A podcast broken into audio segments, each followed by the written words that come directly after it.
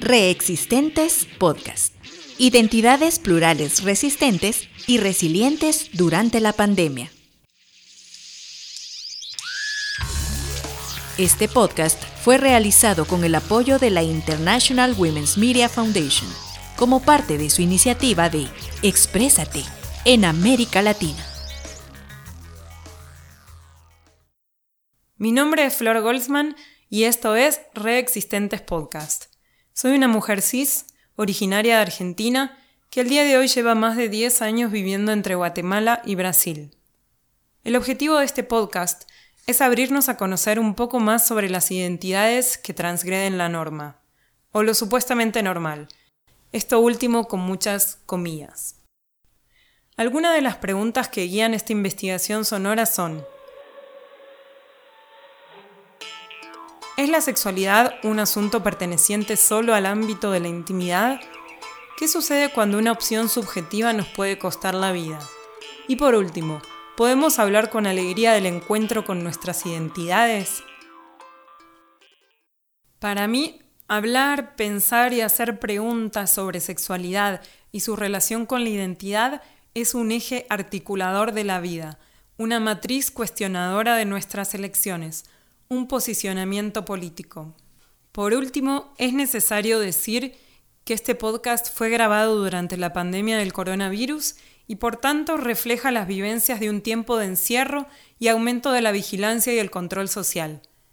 Asimismo, las voces que escucharemos en los dos episodios de este podcast no buscan representar de manera completa el universo identitario. Despliegan fragmentos del enorme abanico de las sexualidades disidentes, plurales y diversas. Bienvenidos a Reexistentes Podcast, capítulo 1. Con vivir durante la pandemia. Para algunas personas no existió la posibilidad de quedarse en casa. La falta de empleo, los trabajos informales y precarizados o una excesiva demanda en la oficina les obligaron a salir a la calle. Para otros, en cambio, estar más tiempo en casa significó un aumento de la violencia o de encontrar otras formas de hacer visibles sus identidades. Escuchemos las experiencias en primera persona. Mi nombre es José Rodolfo Canú Granados. Soy de orígenes indígenas, maya cachiquel. Me considero una persona de género no binario, o sea, ni masculino ni femenino, sino una alternativa que pueda ser construida desde la inclusión, el respeto, la solidaridad, diferente a las construidas por el sistema patriarcal, ¿verdad? Tengo discapacidad visual, estoy clasificado como una persona con baja visión. Entonces, este subgrupo al que yo pertenezco, que somos personas LGBTIQ más con discapacidad, el confinamiento no nos es ajeno, porque la mayoría de personas, nuestra forma de sobrevivir a esta sociedad tan violenta y agresiva generalmente ha sido de confinamiento, de vivir en la clandestinidad.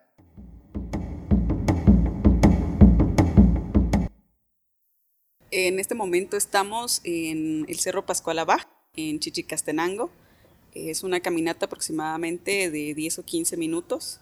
Es uno de los centros ceremoniales más importantes, pues se conecta con la energía eh, que encontramos en Cerro Pocoil, Luego se conecta con la energía del centro de Chichicastenango, en donde pues se encuentra el palo volador. Mi nombre es Ani Gabriela, eh, soy una mujer maya quiché, soy eh, de profesión, soy politóloga y pues me considero también ya una, una maya aquí que pues eh, se dedica justamente a, a sanar problemas de familia, pues porque ese es el don que a mí se me permite. También fue para mí una oportunidad de reflexionar, de realmente pensar, bueno, ¿qué quiero para mi vida? ¿Cómo me reconozco? ¿Me siento bien conmigo misma? Darme cuenta también de que valoro mucho mi individualidad y mi soledad. Pues también entendí, ¿verdad?, cómo es la, las dinámicas de estar de pronto viviendo en la ciudad y de pronto pues vivir ya aquí en tu comunidad. Es una cosa totalmente diferente. Soy Alex Rodrigo Castillo Hernández, soy un hombre transexual, coordinador del colectivo de hombres trans de Guatemala, un colectivo que específicamente tiene como objetivos primordiales, en primer lugar, formar e informar sobre lo que realmente es la población transmasculina, luego dar seguimiento a casos, a las diferentes violaciones a derechos humanos que sufrimos como población. Y por último tenemos una clínica de atención integral eh, específicamente para salud de hombres trans y personas disidentes de género asignadas femeninas al nacer. Entonces, nosotros incluso en los días que hubo días pares e impares para circular y todo eso, nos pagaban Uber. La cosa es que nunca tuvimos confinamiento porque sí teníamos que debernos a la gente que tenemos en el albergue. Eh, en general, ¿verdad? Ahora yo creo que cada población ha sido muy afectada, obviamente, ¿verdad? Por lo del tema de la pandemia, porque creo que ya somos una población bastante vulnerable, que nos ha puesto en vulnerabilidad. Y con esto de la pandemia viene a agudizarse. Por ejemplo, en el caso de los hombres trans, empezó a darse el fenómeno, y, y sí lo digo fenómeno porque en Guatemala no lo teníamos, de que había hombres trans que ejercían el trabajo sexual. O más que ejercer el trabajo sexual, daban sexo a cambio de alimentación y precisamente hablando sobre el COVID-19, el Instituto Guatemalteco de Seguridad. Pero en la noche yo me ponía a ver las noticias y el primer estrés era ver cómo el Ministerio de Salud enfocaba cuántos casos hombres, cuántas mujeres, rosado, celeste, y entonces yo le empecé a decir, a mí eso me causa estrés. Algo tan simple me causa estrés porque si en las noticias están poniendo esos dos muñequitos, ¿qué va a pasar si una persona trans llega a caer en, en, una situación que necesita el acceso cuando nosotros las personas trans no tenemos acceso a, a, los servicios de salud en Guatemala y en una crisis como esa, ¿hacia dónde nos van a meter? Buenas tardes, soy Cristian. Es un gusto estar con ustedes, deseándoles un feliz año, que sea próspero para todos. Sí, no, estuvo frío, sí, estuvo fuerte, estuvo fuerte. Porque sí llegó un punto de que psicológicamente me bajé, va. Sí, me bajé totalmente. Yo me iba a ir a matar, tú. Me iba a ir a matar al puente. Porque no encontré salida, pues, o sea. En Guatemala hay quienes al día de hoy piensan que de sexualidad no se debe hablar. Existe de hecho un proyecto de ley, el 5272, que lleva el título Protección de la vida y la familia, guiado por las premisas de que la vida y la familia estarían bajo amenazas latentes de grupos minoritarios de la población que atentan contra el equilibrio moral de nuestra sociedad, refiriéndose con ello a la comunidad de la diversidad sexual y de género, así como a las organizaciones de mujeres que promueven un mayor acceso a la información, tanto sobre salud sexual y reproductiva como sobre educación sexual integral.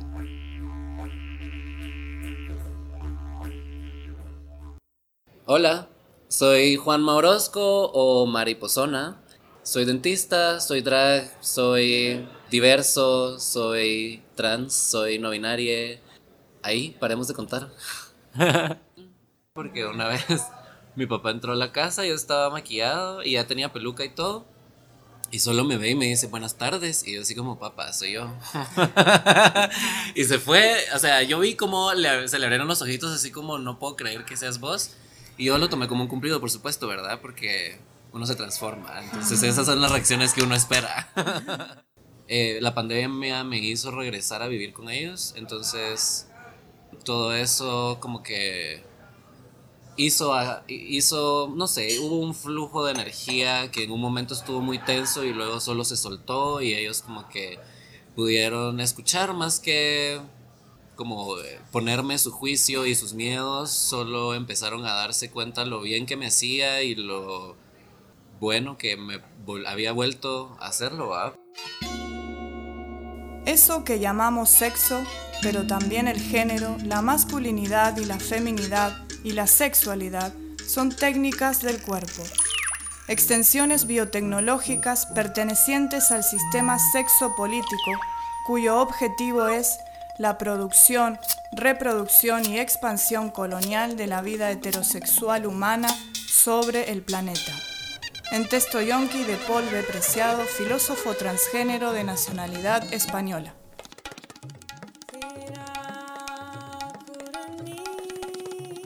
Acceso a derechos. El acceso al trabajo, a la salud y a la vivienda son derechos humanos. Durante la pandemia, la precarización y la falta de estos se profundizó. Escuchemos las experiencias de la complejidad de la vida diaria que implica ser una persona LGBTIQ en Guatemala. Bueno, mi nombre es Marjorie Alonso de Sousa, eh, soy originario de Honduras, resido ahorita en la capital de Guatemala, soy una persona de la comunidad LGTBI, tengo 37 años y me gustaría decirle a la ciudadanía guatemalteca de que que ya basta de tanta discriminación, de tantos estigmas que tienen para la comunidad LGTBI, porque todos en realidad somos seres humanos y merecemos vivir en el mismo mundo que vivimos hoy en día. No puedo ni estudiar porque no me aceptan porque dicen que soy extranjero. Una, eh, no puedo trabajar porque no hay papelería, no hay un permiso del Ministerio de Trabajo para que yo pueda trabajar. ¿Verdad? No hay, eh, ¿cómo se llama? Entonces estoy perdiendo todos esos beneficios, ¿verdad? Entonces, la única opción que tenía era tirarme a la calle prostituirme para poder subsistir, ¿verdad? Eh, muy buenos días, eh, mi nombre es Cristel Mendoza, soy originaria de Santiago Atlán y soy una chica trans, tengo 29 años. En lo económico me ha afectado mucho porque no he tenido trabajo, soy estilista eh, no tengo un salón, solo trabajo a domicilio, pero por esta, por esta época que estamos pasando eh, no he podido trabajar, no he podido salir a, hacer corte, maquillaje, peinado, no, no ha habido fiesta, cumpleaños, bodas, no ha habido nada de eso. Entonces me vino a perjudicar un poco todo eso en lo económico que nos perjudicó a todo el mundo, creo.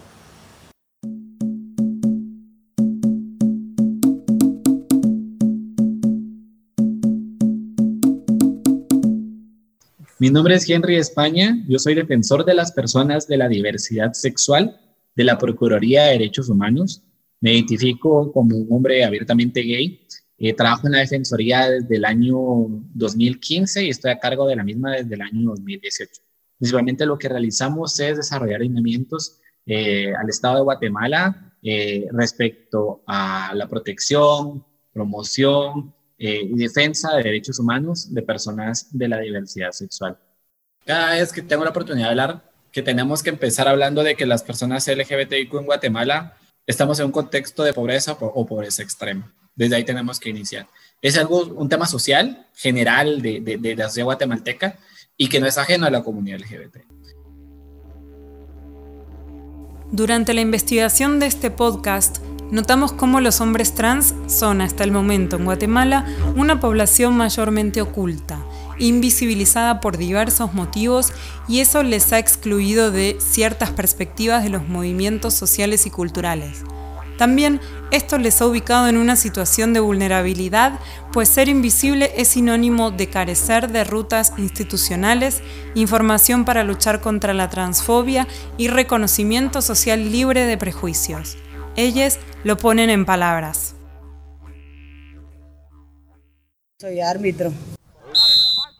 Pero como por eso de, la, de lo que se vino, sí ya no nos dejaron ni un partido.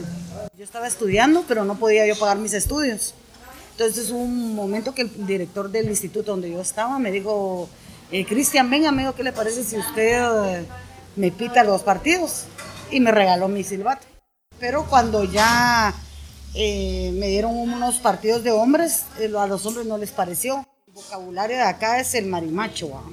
Entonces, pero como uno, bueno, yo antes sí me molestaba, porque ni modo, pero ahora ya sé qué significa esa palabra. Entonces digo yo, ya no, ya no me interesa. Y sí he tenido muy buenos, muy buenos roces con los hombres, por eso mismo, porque no creen que una mujer, una mujer o sea, vestida de un hombre, puede ser eh, lo que quiera hacer, pues. Se han cerrado muchas puertas eh, por lo mismo, como parezco hombre. Entonces hay gente que eso no lo ve bien. De hecho acá nosotros tenemos un estudio de hombres trans donde, donde la mayoría de los hombres trans sí han alcanzado un nivel académico un poco alto, Por supuesto porque han dejado que su, su identidad de género sea violentada. A nosotros el machismo, el patriarcado nos hizo crearnos sumisos, callados, y que teníamos que seguir en el hogar, ¿verdad? El fenómeno que a la mujer trans se le expulsa, pero al hombre trans se le deja y el mayor violentador tiene que ser la familia. Y uno como tiene que responder es, tienes que ser el mejor hijo, tienes que ser el mejor estudiante, pero las oportunidades de empleo antes de la pandemia eran nulas y no importa que tu, tu identidad de género sea irrespetada. Que yo te puedo decir, acá tenemos trabajo, unos tres, cuatro hombres trans, pero porque trabajamos en estas ONGs eh, a mí me sacaron de estudiar cuando mi familia se enteró que yo era gay, ya no me, ya no me, ya no me, ya no me dieron estudios, ya no estudié, salí en sexto grado primaria, ahí me dejaron, ya no, ya no, ya no tenía el apoyo de, mi familia, mi papá no le, no, ya no me quiso apoyar, mi mamá quiso apoyarme, pero dependemos de un hombre, de, de que mi papá es muy machista y mi mamá muy sumisa ante él. Pero gracias a Dios que esas cosas cambiaron ahora. Mi mamá, ella se defiende, ella tiene su propio negocio y no depende de mi papá. Y entonces fue cuando yo, yo terminé mis estudios a los 23 años. Transición. Encuentro con la identidad. Conocerse es abrirse. A veces, hacer completamente diferente de lo que se espera conozcamos cómo fueron esos momentos que marcan estar fuera del régimen heterosexual. Siento que la sociedad como que le pide muchas explicaciones a las personas que están como descubriendo qué es qué, son, ¿no? Porque eh, digamos ahora hay tantísimos términos que primero uno tiene que leérselos todos y luego ir uno por uno así como ah, esto sí un poquito, pero esto también un poquito, pero esto también un poquito, ¿sabes? Entonces como que esa, no sé, taxonomía hasta cierto punto de querer como nombrar específicamente con nombre y apellido, es bien como, como dura al final, ¿sabes? Y le pone mucha presión en general a la gente porque mm, apenas uno sabe, ¿sabes? O sea, como yo te decía hace un momento, creo que hasta hoy nunca le había dicho a nadie como, sí, también soy trans, ¿sabes? Creo que siempre está cambiando como, como este tema de la identidad, ¿no? Creo que ahora me defino ya más como una persona trans, no necesariamente una mujer trans, pero sí una persona trans como en general de transicionar, ¿no? Como no binaria, me gustaría como transicionar a eso, ¿no? Como a una cosa más alienígena, una cosa más como andrógina. Entonces, ajá. Creo que esta es la primera vez que estoy como diciéndolo out loud, ¿no? Porque todo empezó como jugando con make-up y saliendo a fiestas, ¿no? Y en ese principio me parecía que tenía como más peso político decir que o nombrarme hombre, porque al la mayoría de personas que estaba alrededor mía como que les generaba más como contraste el hecho de que yo fuera un hombre o que me identificara como un hombre y aún así me gustaba como ponerme pelucas y verme femenina y como toda esta fantasía que, que hace el drag, ¿no? Yo me acuerdo muy bien que pues en el colegio yo era muy distinta a mis demás compañeras me decían, ¿estás saliendo con alguien? Y yo, no, no estoy saliendo. ¿Y te gusta alguien? O sea, pero de verdad, o sea, no me gustaba nadie, ni un chico ni una chica. O sea, para mí no era como, como una cosa así necesaria, ¿verdad?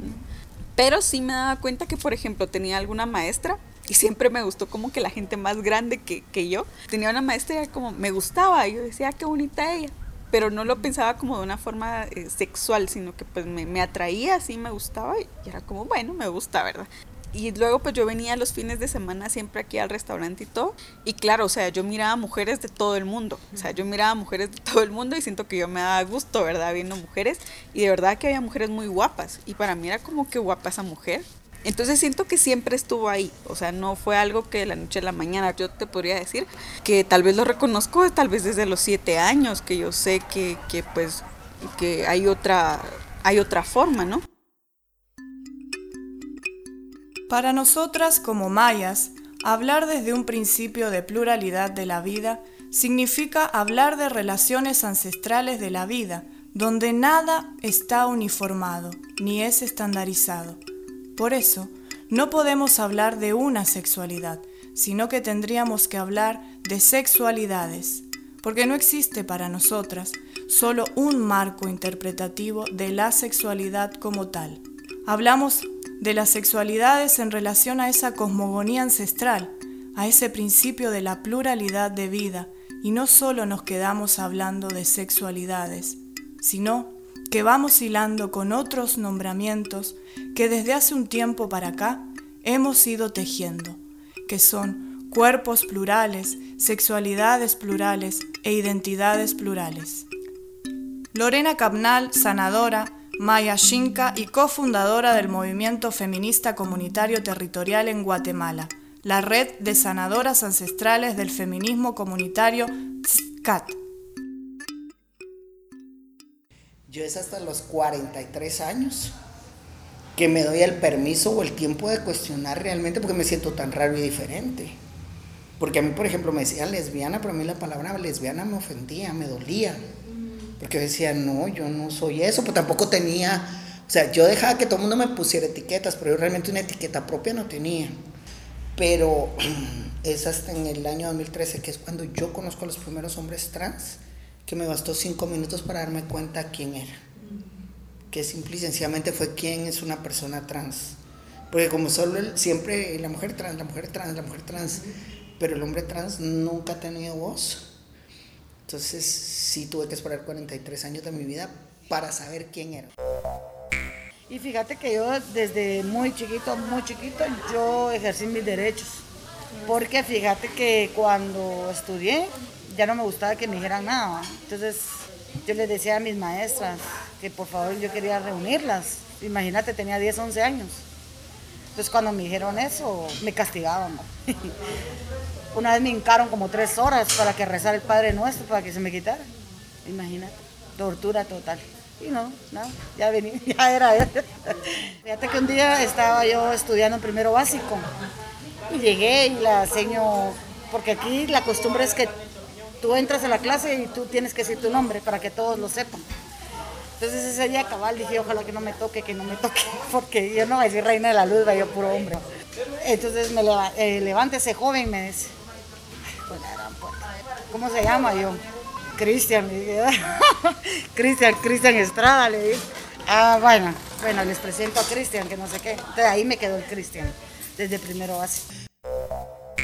Mira, yo desde chiquito yo me sentía raro, pero pues ya soy, ya soy viejito, ¿verdad? Yo nací en el 71 y, y pues definitivamente en ese entonces, como dicen acá, la chancleta y el cincho era tu psicólogo, entonces sufrí mucha violencia correctiva y eso hizo que a mí me casaran a los 17 años, menor de edad, para corregirme. Por eso está muy, muy, así tienen razón, ¿verdad? Y sobre todo sin información en ese entonces. Entonces, fruto de, esa, de ese supuesto matrimonio, a mí me obligan a tener dos hijos. Dos hijos que me hacen y que a mí me toca la responsabilidad de mantenerlos. O sea, siempre me sentí raro, diferente, nunca encajé en ningún lado. Y al final ahora me parece más disruptivo decir a la gente, no, pues soy no binario, no binaria o soy una persona trans, porque entonces se abre más conversación, se abre más discusión, se abre más estallarle la mente a la gente y decirle así como, mira, yo te estoy explicando, pero eso no significa que cualquier persona trans te va a venir a explicar qué significa la identidad para esa persona, pues. Y bueno, el drag y el travestismo viene como una ayuda, ¿verdad? A este descubrimiento, a esta como transición al final, ¿no? Creo que em, las, las, las drags, como digamos, si vamos a la teoría, las drags son como empieza en el teatro, en esa época machista en donde las mujeres no podían ser parte, ¿verdad? Y drag literal significa dressed as a girl. Pues la verdad, aquí en Santiago Atitlán habemos varias personas trans. Al principio fue aquí en el pueblo, ya que vivimos en pueblo con, con muchas iglesias evangélicas con personas evangélicas, creo que no lo ven bien. Los discriminan, hablan mal de nosotros, pero principio, desde que yo, cuando yo me empecé a vestir de mujer, tuve muchas críticas, eh, eh, incluso eh, les le, hablaron a mi mamá porque yo me empecé a vestir, a transvestirme a los 15 años, a salir en las calles a vestida de mujer, pero escondidas de mi familia. No me arreglaba en mi casa, me arreglaba en un cuarto con una amiga o en la casa de mi amiga que te dije.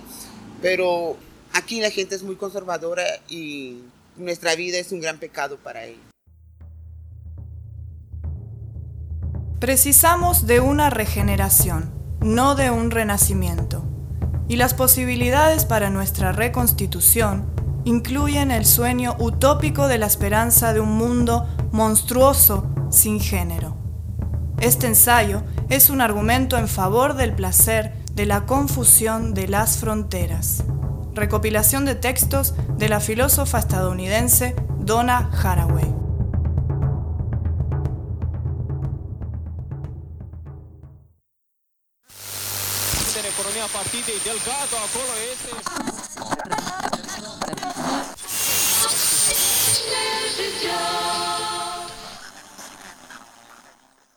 Ya vamos como en las últimas preguntas, como a todas las personas les pregunté también esto, y es una pregunta que hicimos en muchos talleres em, durante la pandemia, de cuáles han sido tus estrategias para la reexistencia, o sea, en el sentido de no solo resistir esta pandemia, sino tal vez también en tu camino espiritual, ¿verdad? O, tu, o puede ser ya sea tu camino espiritual o la lectura o, trabajar en, en, el huerto o bailar, o sea, cuáles son tus estrategias cotidianas, ¿no? Para no caer en el desánimo, en, el, en la depresión. Un poco de twerking, pero así twerking como que fuera CrossFit, ¿sabes? Así twerking que te deje así sudando. Sí, me veo rodeadita de animalitos así que encuentro por la calle, ¿verdad? Porque ellos no hablan, ¿verdad? Ellos no te dicen nada, pero necesitan la ayuda. Y nosotros somos tantas las personas que vemos acá en este país y los miramos ahí, no somos dignos ni de bajarnos, ni decirle, no, necesito un poquito de agua. Lo que hacemos es ignorarlos.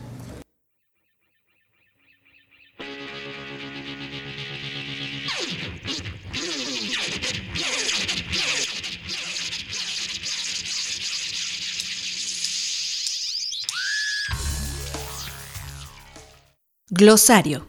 Persona trans. Cuando la identidad de género de la persona no corresponde con el sexo asignado al nacer, las personas trans construyen su identidad independientemente del tratamiento médico o de intervenciones quirúrgicas. Cisgénero. Cuando la identidad de género de la persona corresponde con el sexo asignado al nacer. El prefijo cis es antónimo del prefijo trans. Esto fue Reexistentes Podcast. Identidades plurales, resistentes y resilientes durante la pandemia. Locución, Patricia Rubí. Voz en cápsulas sonoras, Melina Camilato. Edición de audios y grabación de voz institucional, Ojo de Gato. Asistente de producción, guiones y voces en los bloques, Guaira Bello. Música, Now Mais de la banda 4 Instrumental. Canción Metamorfosis de Paz Cumelén Berti. Investigación periodística, redacción e idea original Florencia Goldsman. Agradecemos a Linda Gare, Marta Sandoval, Alejandro Mogia y a todas las personas que prestaron sus historias. Ishimuleu 2021.